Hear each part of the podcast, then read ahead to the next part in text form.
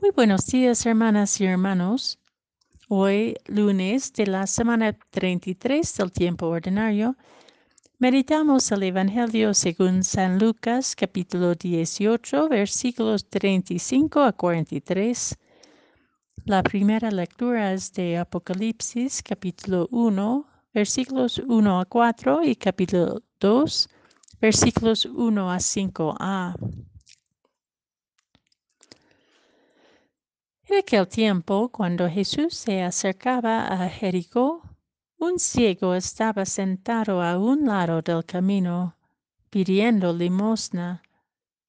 Al oír que pasaba gente, preguntó qué era aquello, y le explicaron que era Jesús el Nazareno, que iba de camino. Entonces él comenzó a gritar, Jesús, hijo de David, ten compasión de mí. Los que iban adelante lo regañaban para que se callara, pero él se puso a gritar más fuerte, Hijo de David, ten compasión de mí. Entonces Jesús se detuvo y mandó que se lo trajeran. Cuando estuvo cerca, le preguntó, ¿qué quieres que haga por ti? Él le contestó, Señor, que vea otra vez. Jesús le dijo, recobra la vista, tu fe te ha curado. Enseguida el ciego recobró la vista y lo siguió bendiciendo a Dios. Y todo el pueblo al ver esto alababa a Dios. Jesús está en camino a Jerusalén.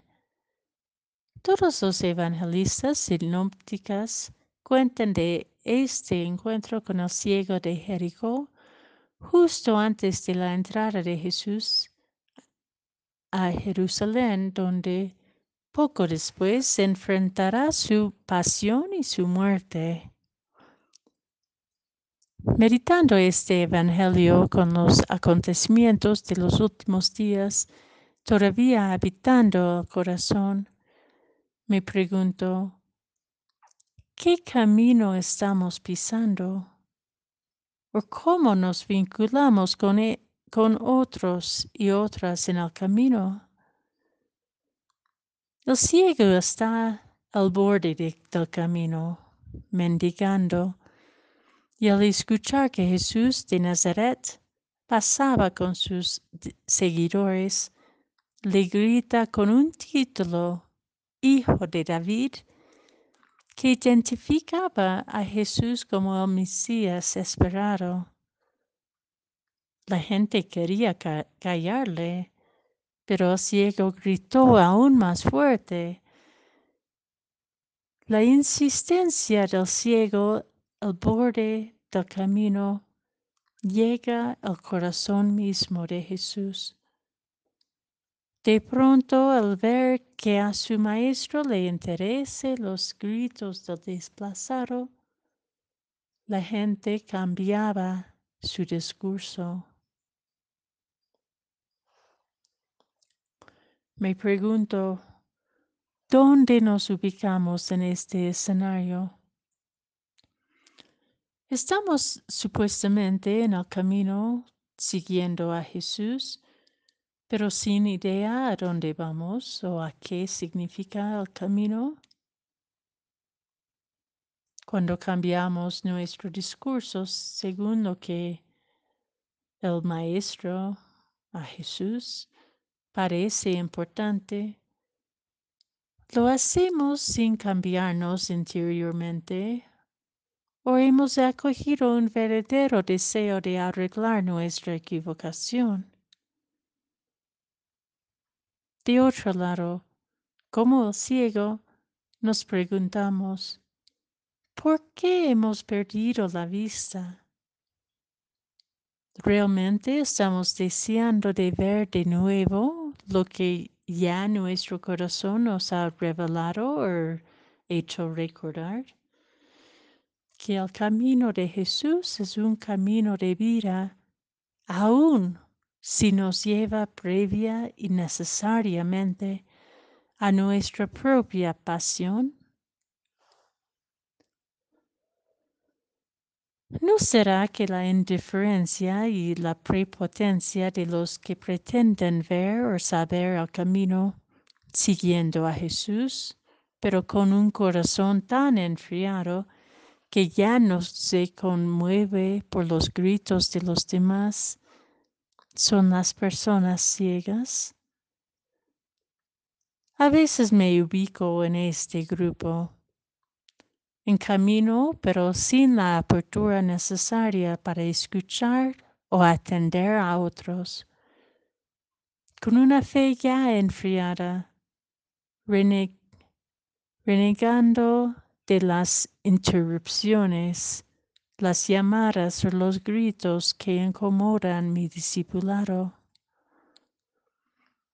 Pero ser discípulos y discípulas de Cristo hoy día debe incomodarnos, ayudarnos a escuchar nuevamente a nuestro alrededor, desplazarnos hacia los bordes del camino. Allí en los rostros de los marginados, de los ninguneados, de los perseverantes en su deseo de ver un cambio, de seguir, de seguir otro camino que lleva a la plenitud, podemos reconocernos también necesitados. En el contexto en que vivimos, las lecturas, la lectura de Apocalipsis hoy suena con mucha claridad. Conozco tus obras, tu esfuerzo, tu paciencia, Sé que no puedes soportar a los malvados, que pusiste a prueba a los que se llamaban apóstoles sin serlo, y descubriste que eran unos mentirosos. Eres tenaz, has sufrido por mí, y no te has rendido a la fatiga. Pero tengo en contra tuya que ya no tienes el mismo amor que al principio. Recuerda de dónde has caído. Arrepiéntete y vuelve a proceder como antes. Ponernos en camino a Jerusalén con convicción debe abrir nuestra visión hacia los bordes y sentarnos a veces en los bordes debe abrir nuestros corazones hacia el verdadero camino de la liberación.